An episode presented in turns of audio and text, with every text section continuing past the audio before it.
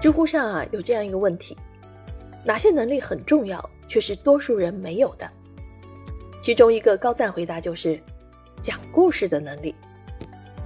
不仅仅是导演、作家需要精通如何讲故事，对于我们每一个人，无论是做品牌、拉投资、找工作，还是卖产品、拍 vlog，甚至是找对象，讲故事的能力都非常关键。注意，这不是让我们去编一个不存在的故事。它在本质上其实是一种叙事逻辑。同样的事情，如何用符合逻辑、有感染力的方式将其呈现出来，这就是讲故事的能力。讲故事不仅是技巧，更是思维的精进。今天我给您推荐的这本《巅峰故事：如何用你的故事打动他人》一书，将从心理学的角度告诉你自我表达的底层逻辑，学会有目的和有意义的高效自我表达法。编剧教父罗伯特·麦基曾说：“故事天生有吸引力，一个好的故事本身就价值连城。”为什么我们需要讲故事的能力呢？书中揭示了一个真相：在这个信息爆炸的时代，每个人的注意力都是有限的。你想要吸引别人的注意力，就不得不学会如何讲故事。一个简单的故事可以胜过讲道理的千言万语。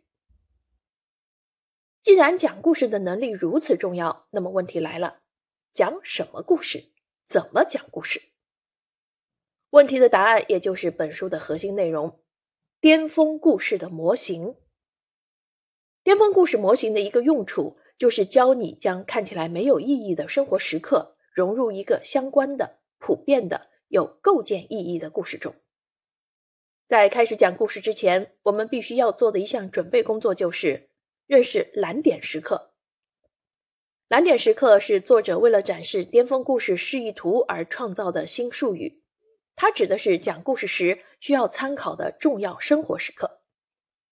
你可以拥有上百个巅峰时刻，但是作者发现，每个巅峰故事最终只需要三个蓝点时刻：一个英雄的蓝点时刻，某个时刻经历过克服困难的故事；一个协作的蓝点时刻。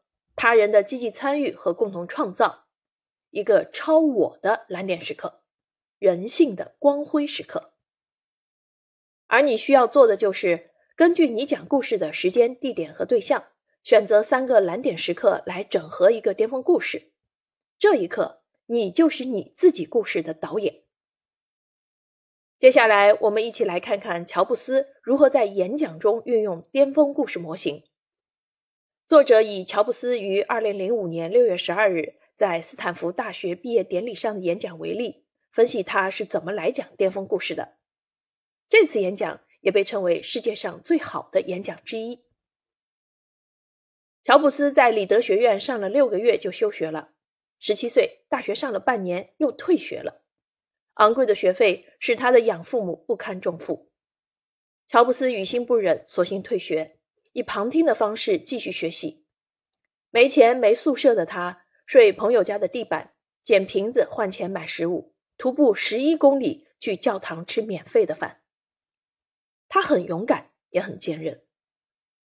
如果乔布斯没有在大学里旁听书法课，很有可能就不会有后来第一台有着优美操作界面电脑的诞生，Mac 电脑就不会有多种字形。这是第一个故事。也是属于乔布斯的英雄的蓝点时刻。协作的蓝点时刻发生在乔布斯和史蒂芬沃兹在车库创办苹果公司的时候。十年后，这家公司成了一家价值二十亿元资产的公司。然后还出现了一个看似消极的协作的蓝点时刻：乔布斯被解雇了。其实这是发生在他身上最好的事情。用他的话来说。成功带来的沉重被重新开始带来的轻松所取代了。乔布斯的超我的蓝点时刻是他创办了另一家公司皮克斯，这家公司制作了世界上第一部电脑动画。乔布斯的演讲还串联了很多其他的生活时刻。他谈到了癌症，他每天都会对着镜子问自己：假如今天是生命的最后一天，我还会去做今天要做的事吗？如果连续很多天的答案都是不，那么他就知道自己需要改变了。乔布斯成功的将蓝点时刻串联起来，勾勒出了他人生故事的弧线。某种意义上，会讲故事是一种天赋，但并非说没天赋的人就讲不好故事了。这也是一种能力，是能力就可以锻炼和提高。书中提供了十一种实践练习，从理解剖析你自己开始，到通过巅峰故事模型，利用故事徽章、主题和主线来创建巅峰故事，最终通过巅峰故事实现巅峰人生。你肯定听过不少故事吧？